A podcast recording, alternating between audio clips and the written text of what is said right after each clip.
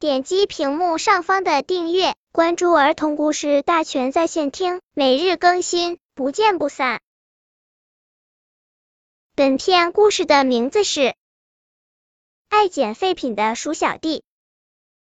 太阳快落山了，鼠宝宝们挺着圆鼓鼓的肚子，带着吃剩下的食物回家来了。只有鼠小弟拖回来一个脏乎乎的饮料瓶。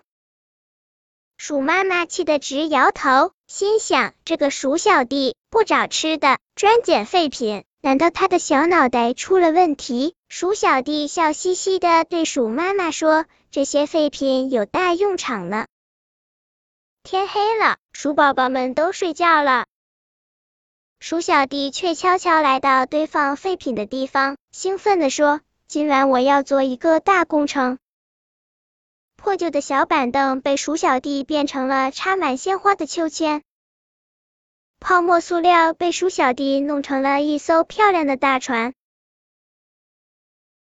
第二天早上，鼠宝宝们走出家门一看，高兴的大叫起来：“哇，我们的院子变成了游乐场！”鼠宝宝们钻进易拉罐迷宫，玩起了捉迷藏的游戏。鼠妈妈坐在插满鲜花的秋千上，好像回到了幸福的童年。变废为宝，我们的鼠小弟真棒，我得去亲亲他。鼠妈妈说：“可是鼠小弟在哪呢？”哦，鼠小弟正在睡大觉呢，辛苦了一晚上，他累坏了。屋子里好凉快啊！鼠妈妈往屋顶看去，哈哈，饮料瓶被鼠小弟做成大吊扇了，真是个聪明的鼠小弟。